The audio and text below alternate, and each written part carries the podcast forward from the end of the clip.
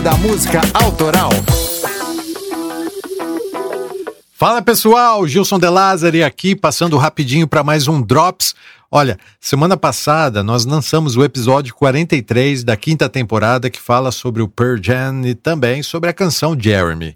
Não vou dar spoiler, tá? Para quem ainda não ouviu, fica tranquilo, mas eu aviso que é uma história trágica e que comoveu várias pessoas, tanto no grupo dos estrategistas do clube quanto nas redes sociais. E pegando gancho nessa dramaticidade aqui, ó, vou esclarecer alguns detalhes sobre o videoclipe de Jeremy.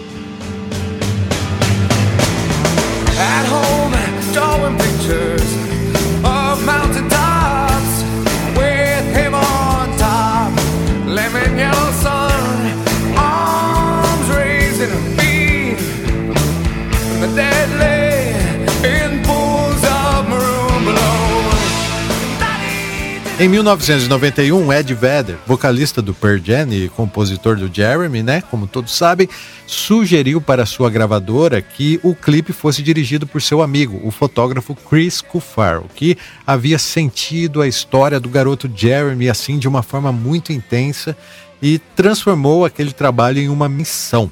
Ele tentou evidenciar o quanto alguns adolescentes sofrem e quanto outros podem ser cruéis. Aqueles anos 80, cara, para quem viveu, sabe que não era fácil não.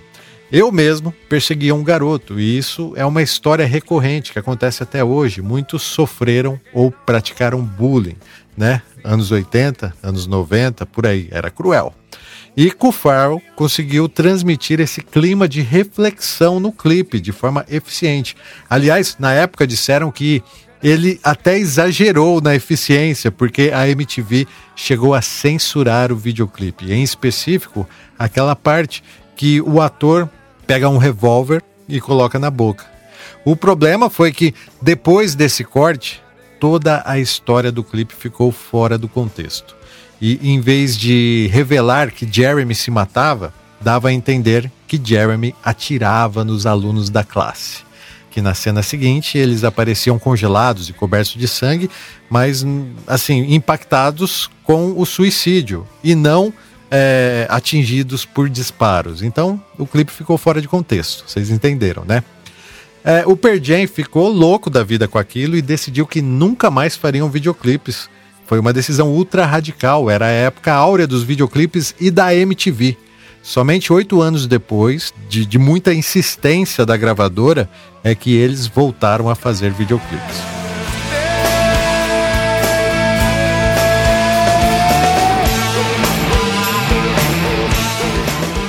Mas sabe qual foi a consequência disso tudo?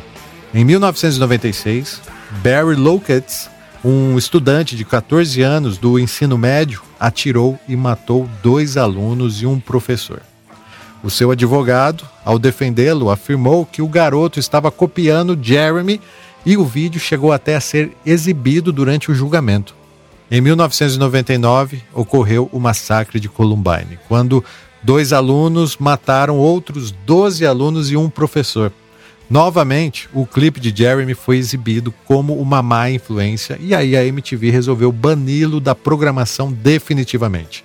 Aqui no Brasil, a versão sem censura ela nunca foi exibida, mas você, se quiser assistir, né, encontra facilmente lá no YouTube. Sabe outro fato intrigante? Esse foi o primeiro trabalho do ator Trevor Wilson, o menino que interpretou Jeremy no vídeo e ele representou perfeitamente todo o tormento temperamental que o diretor queria passar. O vídeo transformou Trevor Wilson em uma celebridade instantânea, mas devido às controvérsias que, que causou depois, né?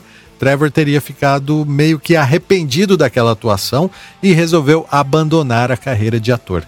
Sua última aparição pública foi no Video Music Awards de 1993, onde a banda, na ocasião, recebeu três prêmios pelo vídeo de Jeremy, e ele se juntou a eles no palco para receber o título de vídeo do ano. A parte trágica é que em 2016, com 36 anos, Trevor Wilson se afogou em uma praia de Porto Rico. Mas essa versão não é oficial. É, existem suspeitas porque dias antes de morrer, Trevor mandou uma mensagem para sua mãe Diane, dando-lhe conta de seus pensamentos. Mãe, nem acredito que vou fazer 37 anos. Para onde foram todos esses anos? Nem acredito como a vida é séria. Fecha aspas.